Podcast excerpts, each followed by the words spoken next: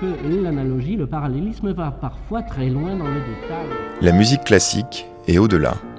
C'est l'heure métaclassique avec David Christoffel. Le verbe solmiser est quelquefois employé comme synonyme de solfier, c'est-à-dire chanter un air sans restituer les paroles en les remplaçant par le nom des notes chantées.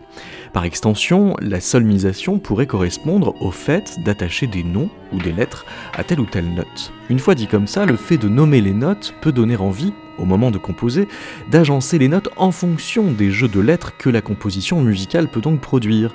Si la lettre A est conventionnellement attachée à la note La, et si la lettre B est attachée à la note Si, alors un musicien peut jouer Si La Si La en guise de B à bas. Bref, la solmisation annonce la possibilité de faire de la musique codée. Pour faire l'histoire de cette solmisation créative et parcourir son actualité, nous recevons le pianiste, pédagogue et auteur fondateur de l'UMUPO, l'ouvroir de musique potentielle, Valentin Villeneuve.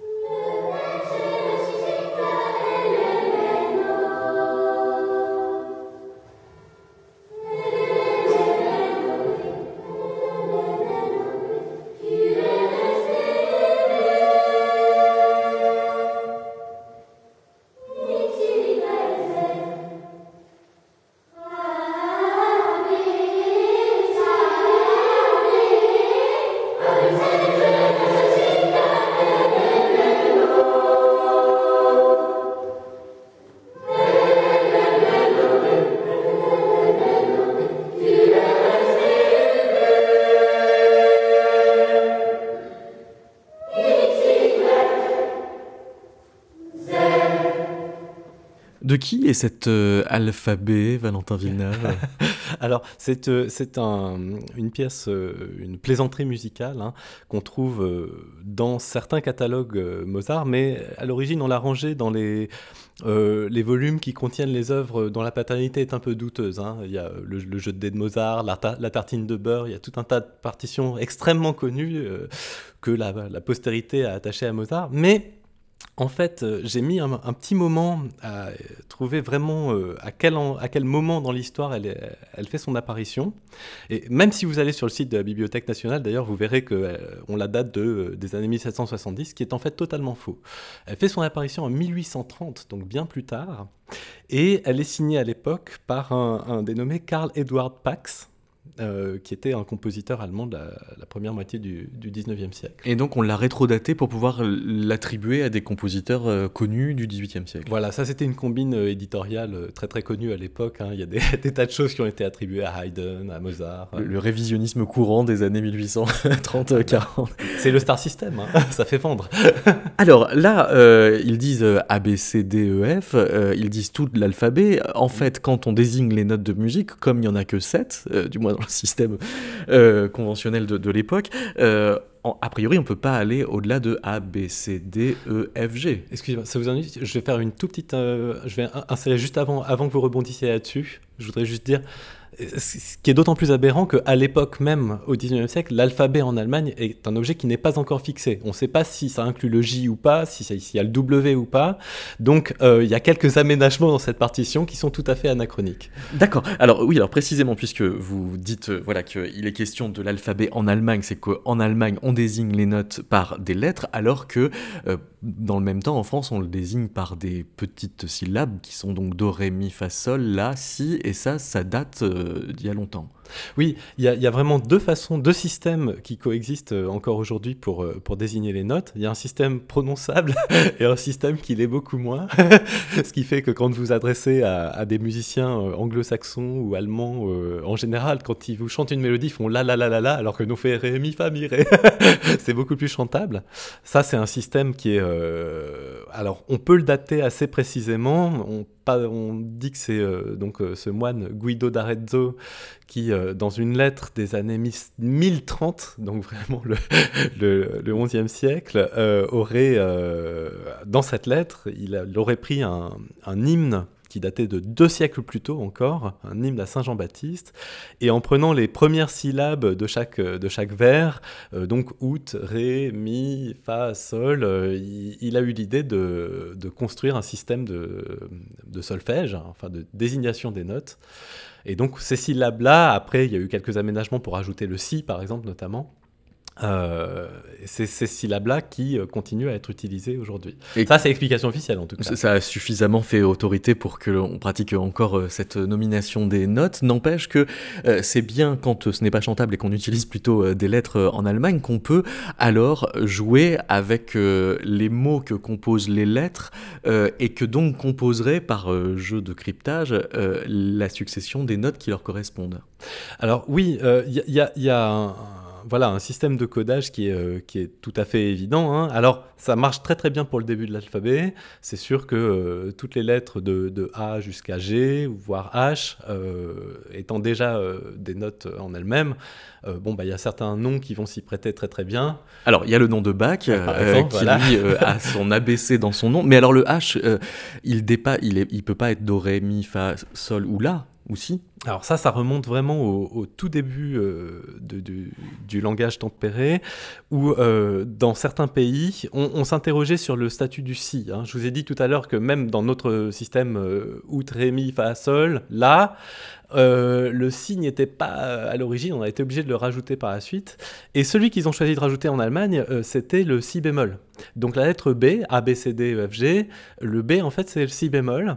Et du coup, quand on s'est dit non, quand même, on a besoin d'une vraie sensible, euh, on est allé rajouter euh, le si naturel, qui est donc la, lettre H pour les, pour les Allemands et euh, quelques pays nordiques. Mais par contre, les Anglais, eux, ils s'arrêtent à G. la, sensible, c'est le dernier degré de la gamme ou l'avant. voilà. si, do. on a vraiment envie qu'elle monte.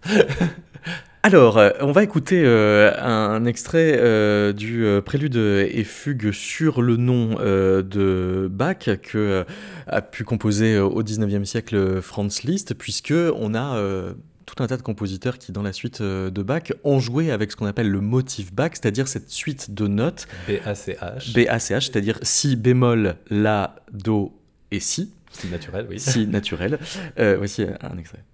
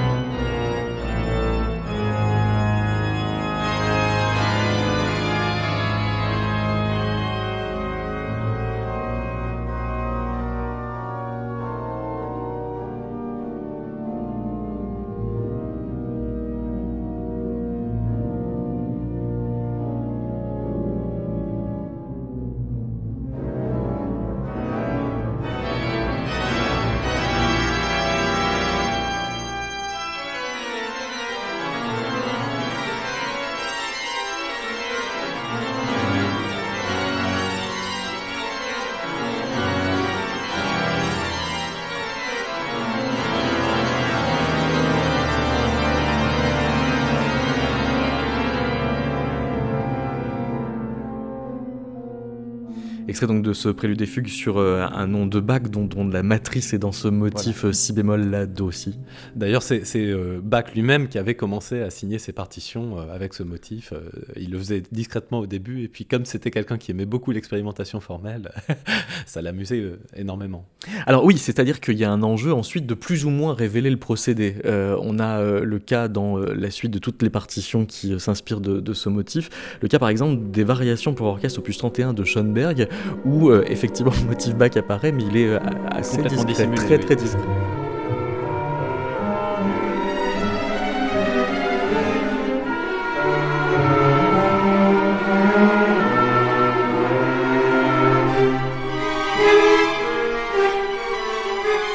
Et puis on a le cas où il est très très euh, montré euh, de Ennio Morricone dans le retour sur le nom de, de Bach.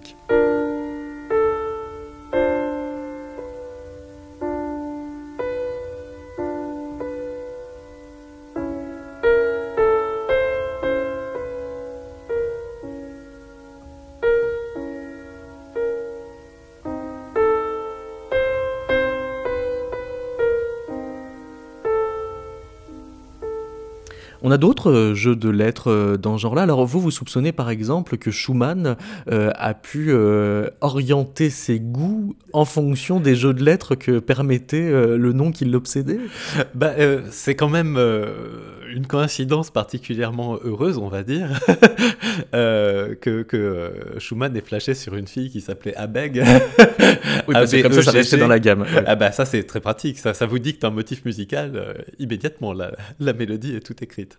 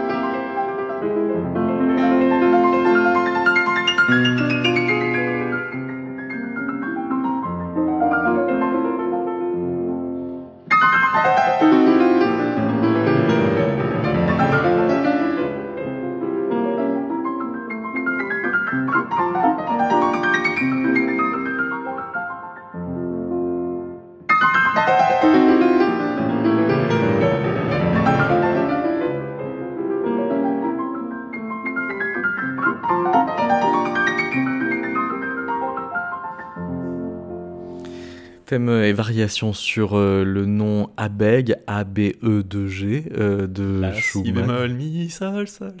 Alors Schumann, euh, c'était c'était pratique parce que pour les trois premières lettres de son nom, la lettre S, ça serait ES hein, si on prononce, si on l'écrit en toutes lettres, et ES c'est quoi? C'est mi bémol en allemand. Donc au moins les trois premières lettres de son de son nom, et Shostakovich en est servi par la suite aussi, ça marche aussi. Pour son propre nom. voilà. Mais rajouter le Ré, c'est-à-dire l'initiale de Dimitri. Voilà. Mais euh, c'est sûr que, bon là c'est un, un hack, comme on dirait en informatique. Euh, pour la suite de l'alphabet, ça se complique un peu quand même. Oui, parce que donc il y a des compositeurs qui ont voulu euh, jouer avec un compositeur qu'ils aimaient bien, ce qui est à dire Haydn.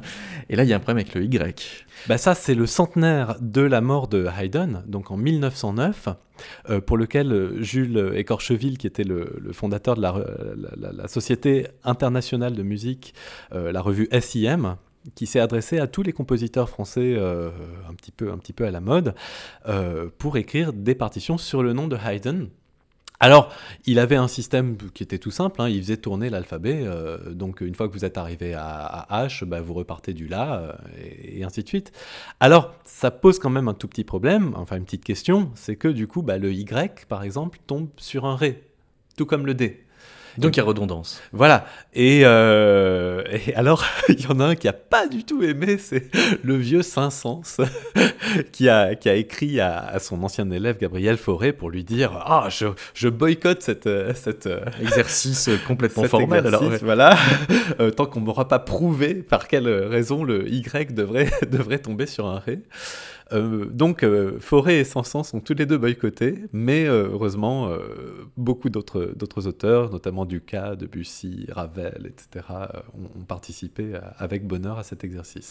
Et eh bien voici le menuet sur le nom de, de Haydn, la contribution de Maurice Ravel par Robert Casatsu.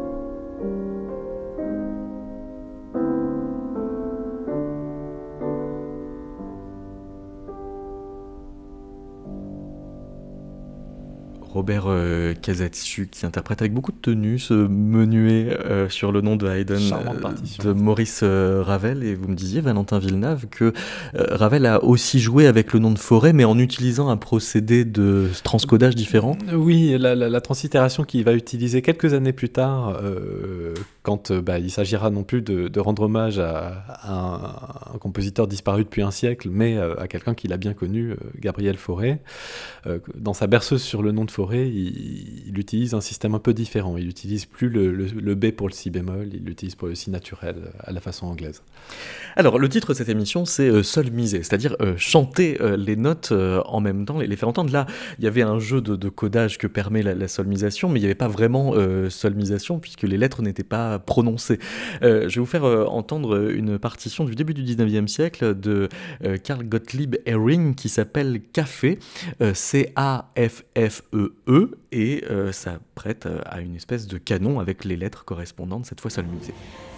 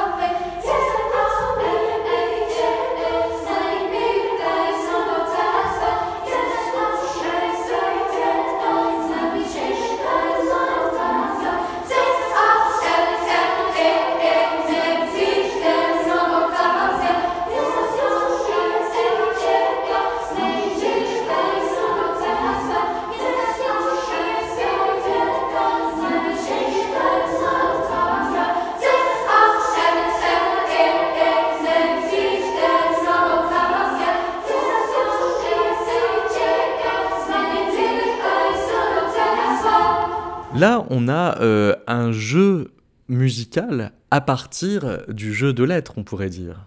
Oui, bah, c'est une époque où ils adoraient. À toutes les, époques, il y a eu des euh, jeux musicaux, mais euh, tout particulièrement à la fin du 18e, début 19e, on en trouve énormément, énormément. Des, jeux de loi musicaux, des jeux de dés musicaux, des, canons euh, bizarres, des trucs cryptés, codés, etc. Ils, ils en raffolaient vraiment, vraiment. C'était aussi l'époque de l'invention de la télégraphie, l'époque où va naître Samuel Morse, qui va inventer le nom Morse et qui va parfois permettre de rétrocoder certaines euh, partitions de l'histoire. Valentin Villeneuve, je vous propose d'entendre une version en morse mais musicalisée de vos initiales, c'est-à-dire VV.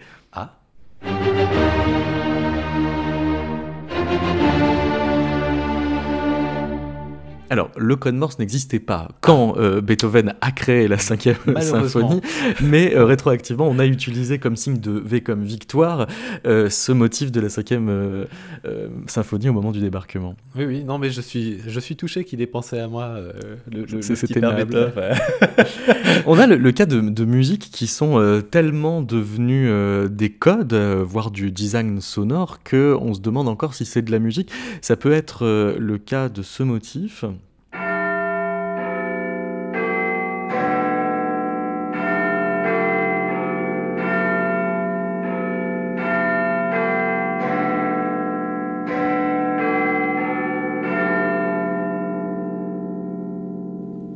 Sur euh, le site de l'UMUPO, Valentin Villeneuve, vous avez fait toute une enquête sur euh, ce motif pour euh, montrer que les Anglais ont tendance à ne pas vouloir trop l'assumer comme un code, même si c'est devenu le top horaire de, la BBC, en essayant de lui donner une épaisseur musicale et historique pour ça. Alors oui, c'est vraiment, c'est vraiment le, type d'objets musicaux qui, m'intéresse et qui nous intéresse à, à, l'UMUPO parce que ça devient une part de l'inconscient euh, de l'imaginaire musical collectif.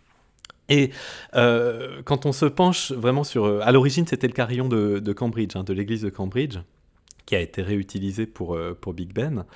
Mais là, ce qui est intéressant, c'est que D'ailleurs, le, moment où il a été conçu pour l'église de Cambridge, on avait fait appel au, titulaire, euh, l'organisme titulaire de, de Cambridge, mais apparemment, c'était pas quelqu'un de particulièrement brillant. Et il se murmure qu'il aurait fait appel à un de ses étudiants qui s'appelait William Koch, euh, qui avait seulement 17 ans à l'époque.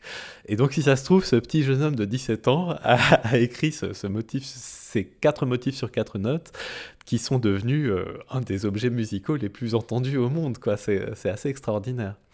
Et par la suite, les Britanniques sont allés, je ne sais pas qui a eu cette idée de génie, sont allés chercher dans Le Messie de Handel, parce que Handel c'est vraiment leur compositeur national, hein, c'est la rockstar aux États-Unis, on rigole pas avec Handel. Euh, ils sont allés chercher, mais alors c'est vraiment au milieu d'une partition, euh, au fin fond du Messie. Effectivement, on trouve Sol, Fa, Mi, Si, et puis très très très très très loin, on va retrouver Si, Fa, Sol, Mi. Donc on trouve quelques bouts qui peuvent éventuellement rappeler le carillon de Big Ben. voilà, ça c'est ce qu'on appelle une retcon, hein, une retroactive continuity euh, en, narratologie. Euh, c'est le moment où on, va aller imaginer une, une histoire, une origine apocryphe pour quelque chose auquel on tient. Alors, une cinquantaine euh, d'années avant qu'on invente euh, le téléphone, on a inventé le mot téléphonie euh, autour de 1828. C'est un certain Sudre qui, en fait, en guise de téléphonie, avait imaginé que un violoniste, par exemple, qui joue une suite de notes, si on la transcrivait en lettres, pouvait donc transmettre un message codé. Et l'Académie des sciences l'a pris suffisamment au sérieux en se disant que ce système-là pourrait très bien servir de langue universelle. alors non, c'est un tout petit peu plus compliqué. C'est encore plus compliqué, vous voulez dire Alors, euh, c'est un tout petit peu plus subtil. François Sudre, c'était un, ancien soldat de l'armée napoléonienne. Et euh, il y avait cette idée à l'époque, hein. par exemple, il y avait le télégraphe Chape euh, qu'on voit dans, notamment dans le conte de Monte Cristo, où vous avez des relais sur des collines. Ça, c'est dès 1790. Absolument. C'est l'année de la flûte enchantée. et, euh, et, donc l'idée de Sudre, elle est, remarquablement simple et, en même temps extrêmement prometteuse. C'est au lieu de mettre des panneaux qui font des formes différentes, si on mettait tout simplement un mec avec un clairon sur chacune de ces collines, ou euh, avec une, trompette à piston, euh, est-ce que simplement en jouant des notes, si on a une correspondance assez fiable entre des notes et des lettres, ou des notes et des mots carrément, on ne pourrait pas transmettre des messages, on, on, voilà, on met un cornet tous les 15 km et puis pff, le tour est joué. Donc téléphonie, oui, au sens propre, on entend à distance comme ça. Alors ça, c'est un système qu'il a appelé sol-ré-sol. Alors, plus tard, il s'est dit, mais finalement, ça pourrait être non seulement un système purement utilitaire de, de communication, mais ça pourrait être carrément une langue universelle. Et là, vous vous rendez compte, on est plus d'un demi-siècle avant l'espéranto. On est euh, cette idée d'une langue universelle, c'est vraiment quelque chose de remarquablement novateur. Moi, je, je, personnellement, bon, j'ai pas beaucoup enquêté, mais je ne connais pas d'exemple avant lui.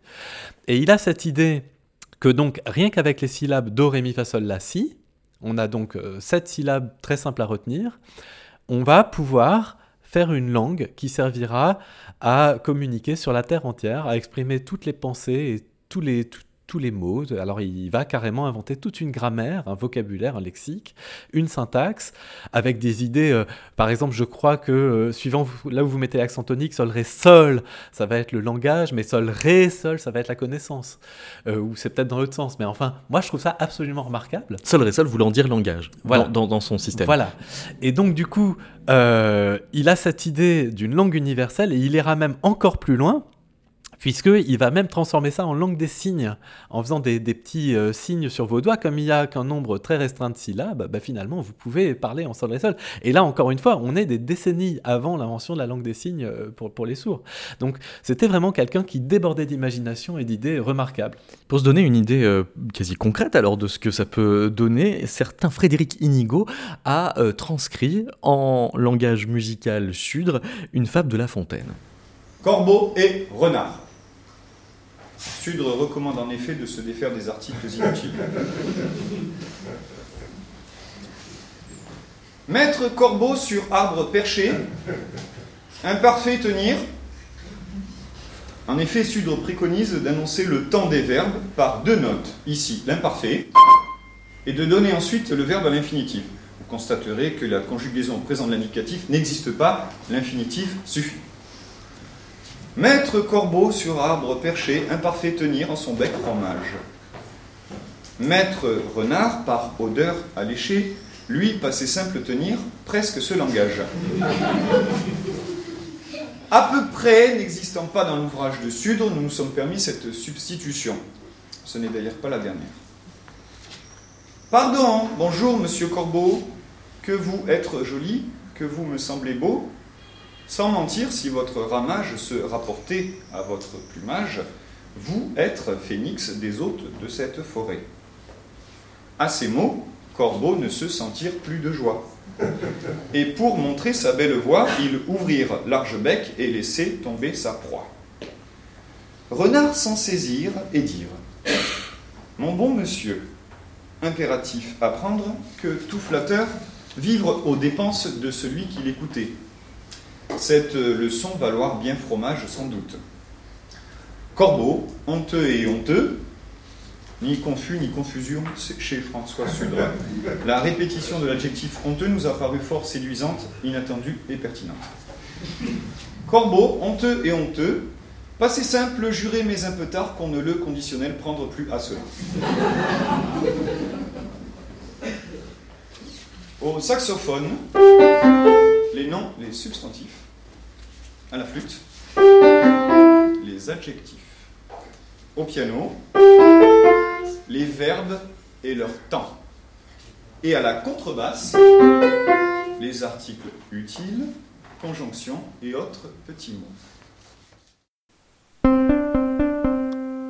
Gazelle, chevreuil, daim, cerf, lièvre, lapin, écureuil, cochon d'Inde, marmotte, taupe, fouine, blaireau, renard, Frédéric Inigo, qui euh, donc utilise le système inventé par euh, François Sudre euh, au début du 19e siècle pour transcrire en musique une fable de La Fontaine et ce faisant la rendre universelle. Voilà, on a été en contact à Lumupo avec, avec Frédéric parce que effectivement le sol ré sol c'est une mine d'or pour nous, non, seul- non seulement dans le sens qui consiste à, à, inventer des poèmes ou traduire, par exemple il y a des gens qui ont traduit des scènes de Shakespeare en sol ré sol, et donc après évidemment c'est tentant de jouer la mélodie qui correspond, mais on pourrait également imaginer en l'autre sens, c'est-à-dire moi je rêverais de euh, transcrire une sonate de Beethoven en langue sol ré sol pour euh, chercher à comprendre ce qu'en fait Beethoven cherchait à nous dire. Et Déjà oui. qu'on on sait qu'il faisait du morse, maintenant euh, je voudrais savoir ce qu'il faisait en sol ré sol. Alors vous, vous parlez de solmisation inverse, ça veut dire quoi? Ah, alors la solmisation inverse, c'est quand au lieu de partir d'un objet musical mélodique et de le transformer en, en syllabes prononçables, on part de syllabes pron- prononçables, on essaye de combiner des syllabes de façon à ce que euh, derrière ça puisse déboucher sur des noms de notes et sur quelque chose qu'on puisse jouer avec un instrument. Alors un exemple de Robert Desnos, en 1923 il écrit Langage cuit où on trouve quelque chose comme ça, c'est La, l'Asie, Sol, mi, ré, phare, Do, Fal, ami, docile à la femme, il l'adore et Dossi, Do, La, mille amis. Ce qui est tout à fait clair. C'est pas ça aussi qu'on appelle le langage des oiseaux? Euh, vous m'en demandez trop, ça c'est quelque chose sur lequel j'ai pas travaillé. D'accord. Mais euh, dans, la, dans le sillage de Desnos, euh, enfin, parmi les épigones de- du surréalisme, il y avait aussi à la, à la même époque Louise Morin et Louise. Louise de Villemorin et son célèbre Fado. Son fado dans l'alphabet des aveux en 1953, où elle reprend d'ailleurs l'ami docile. elle commence par l'ami docile, ami la, fade au sol, si ré, la sol, a, si facile à adorer. Voilà. Ce qui donne envie de le jouer. Oui, tout à fait. La musique classique est au-delà. C'est Métaclassique avec David Christoffel.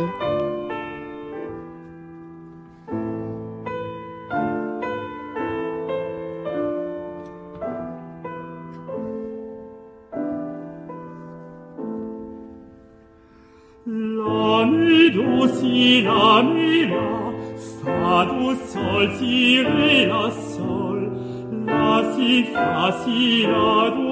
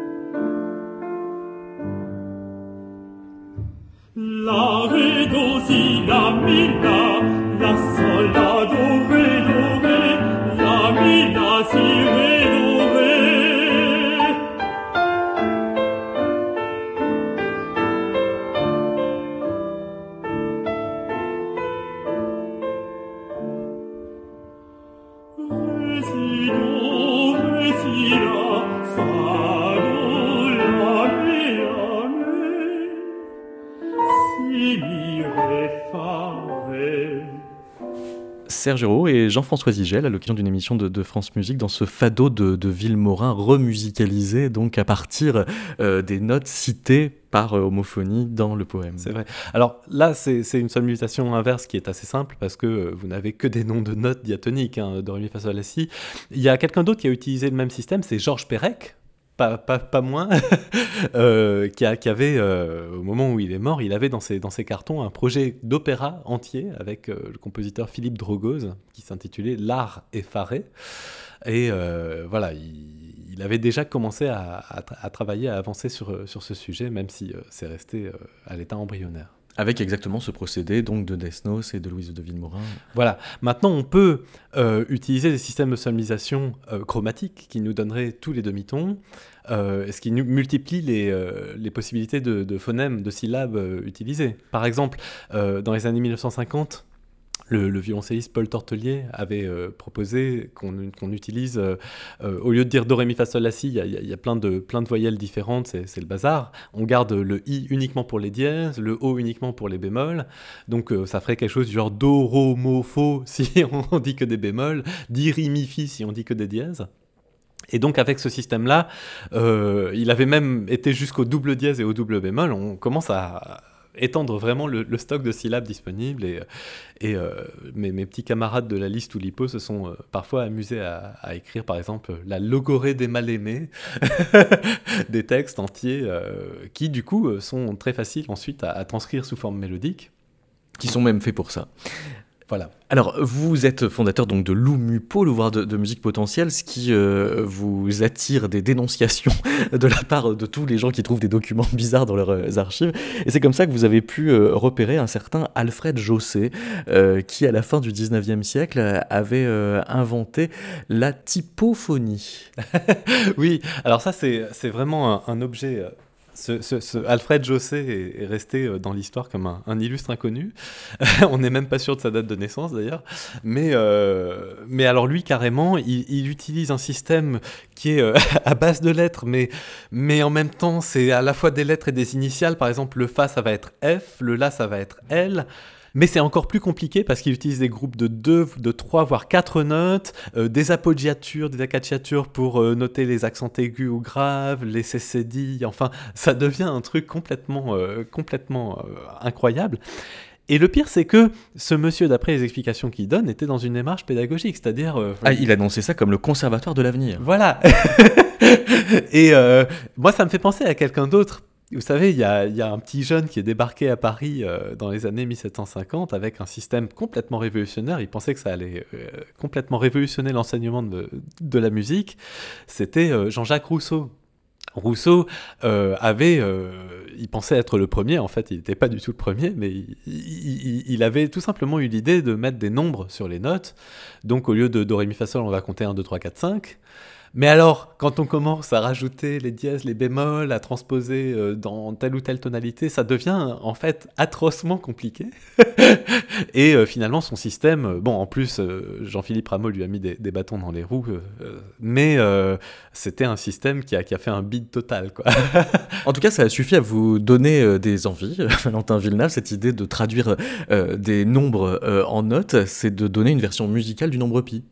Oui, tout à fait. On peut utiliser. Alors, c'est sûr que la musique, c'est vraiment un langage mathématique par excellence. hein. C'est la citation de Leibniz. euh, C'est la musique où l'esprit ne se rend pas compte qu'il est en train de compter. Bah, par exemple, si on prend une suite de, de- de- chiffres euh, arbitraires, mais ça, ça peut être euh, une suite arithmétique, ça peut être la suite de Fibonacci, ça peut être les décimales du nombre pi. Alors, ce qu'il y a de bien avec le nombre pi, c'est qu'on peut l'exprimer dans, dans plusieurs bases. Vous pouvez l'exprimer en base 7, c'est pratique pour euh, les notes diatoniques, les touches blanches du piano. Vous pouvez l'exprimer en base 12, alors là, on a carrément tous les demi-tons. Euh, nous, on le connaît surtout en base 10, ce qui du coup pose des problèmes euh, euh, à, n'importe quel compositeur. Quelles sont les deux notes qu'on va exclure? Moi, j'ai eu d'autres propositions. Par exemple, on peut tout simplement le traduire sous forme de quantité de notes. Une note, puis trois notes d'abord, puis une note, puis quatre notes, etc., etc. C'est notamment ce que j'ai proposé au Palais de la Découverte, puisque j'ai fait créer une partition pour, euh, orchestre d'enfants euh, dans le hall du Palais de la Découverte, euh, en hommage à la, la célèbre salle pi du Palais de la Découverte, donc avec des- des différents codages du nombre pi.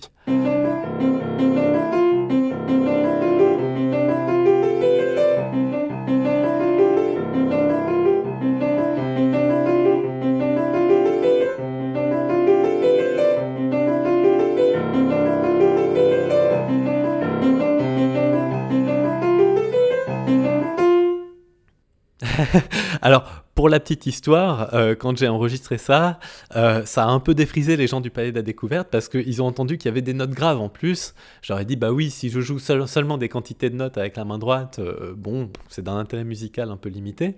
En fait, ce que je fais avec ma main gauche là, pendant ce temps, c'est que j'utilise le, le nombre pi, mais développé en base 3, et donc ça me donne que des, que des do plus ou moins graves. Et donc, en fait, là, déjà, dans ce que vous avez entendu, il y a déjà deux systèmes de codage du nombre voilà. Alors vous vous êtes euh, par conséquent aussi attiré euh, la, la sympathie euh, d'un compositeur qui travaille beaucoup sur les rapports entre musique et mathématiques et qui maintenant alors œuvre aussi dans le cadre de Lumupo, qui est Tom Johnson, Ah, Tom Johnson, qui, euh, qui alors, avait fait un opéra de quatre notes par exemple. Oui, à l'heure où nous en- enregistrons, il s'apprête à fêter son 80e anniversaire, donc c'est vraiment le, le doyen de Lumupo.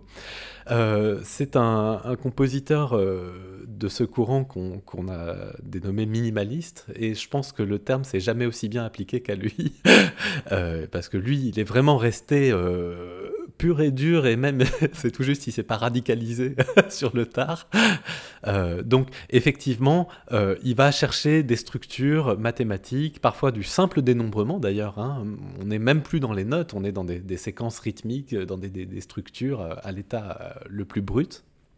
C'est le cas notamment euh, de, de plusieurs partitions de, de dénombrement, de counting languages, counting seven, etc., etc., euh, qui sont simplement voilà, des, euh, des processus euh, d'énumération qu'on peut entendre et percevoir d'une façon, d'une façon en fait musicale. Et on va écouter Tom Johnson euh, compter jusqu'à 7 euh, dans différentes langues, à commencer par le français. 2, 3, 4, 5, 6, 7, 1, 1, 2, 2, 2, 2, 2, 1, 2, 2, 2, 2, 2, 2, 2, 2, 2, 2, 2, 2, 2, 2, 2, 2, 2, 2, 2, 3, 2, 2, 2, 2, 2, 3, 3, 2, 2, 2, 2, 3, 3, 3, 2, 2, 2, 3, 3, 3, 3. Satu dua tiga. Satu dua tiga. Satu, satu, dua, satu, dua, ziga, satu, dua, ziga, umpat, satu, dua, ziga, umpat, satu, dua, ziga, umpat, satu, dua, ziga, umpat, satu, satu, dua, satu, dua, ziga, satu, dua, ziga, umpat, satu, dua, ziga, umpat, lima, satu, dua, ziga, umpat, lima, satu, dua, ziga, umpat, lima. A hinne do do three three three a car a car a car a car a kugi kugi kugi kugi a kugi hinne do do three three three a car a car a car a car a kugi kugi kugi a kugi kugi hinne do do three three a three a car a car a car a car a kugi kugi a kugi kugi kugi hinne do do three a three three a car a car a car a car a kugi a kugi kugi kugi kugi hinne do do a three three a three car a car a car a car Kui kui kui kui kui hein do a do a three a three a three a car a car a car a car a kui kui kui kui kui hein a do a do a three a three a three a car a car a car a car a kui kui kui kui kui Itchy itchy itchy itchy itchy itchy itchy Ni ni ni ni ni ni ni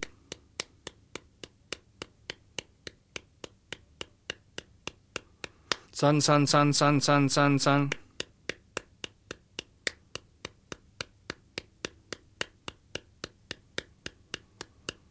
Yon, yon, yon, yon, yon, yon, yon.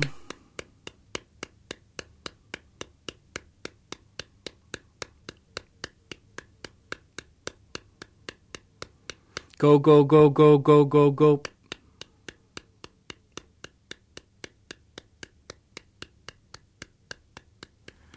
أربعة أربعة خمس أربعة خمس شش أربعة خمس شش سبعة خمس شش سبعة شش سبعة سبعة خمس خمس شش خمس شش سبعة شش سبعة سبعة شش شش سبعة سبعة سبعة Par certains moments, on a presque l'impression qu'il lit euh, bah, un langage, on peut pas dire binaire, mais qui, va jusqu'à 7, comme, comme si on lisait un programme informatique. Ce qui m'amène à la question, euh, Valentin Villeneuve, de, des perspectives que peuvent vous offrir les, outils informatiques. Oui, euh, bah, c'est euh, intéressant que vous parliez de ça parce que moi j'utilise souvent la, métaphore. Bon, moi je suis euh, extrêmement geek, euh, nerd, euh, très très très dans l'informatique et en particulier les logiciels libres. Et on a souvent cette métaphore dans l'informatique du, bas niveau et du haut niveau. Hein. Vous avez euh, vraiment ce qui se passe au niveau du circuit électronique. euh, il y a du courant, il n'y a pas de courant. euh, 0, 1, ça c'est vraiment le plus bas niveau. Après, un, un tout petit peu plus haut niveau, vous avez les instructions qu'on envoie au processeur. Euh, mais bon, ça reste quand même des. euh, c'est costaud, quoi, le- l'assembleur, tout ça. Et à un niveau encore plus élevé, vous avez euh, les langages de programmation tels que Python, JavaScript, tout ça. Et encore au plus haut niveau, vous avez l'interface pour l'utilisateur où voilà, vous cliquez à tel endroit. Alors, le système que j'utilise pour éditer mes partitions depuis une grosse douzaine d'années maintenant, c'est un logiciel libre qui s'intitule GNU Lillipond.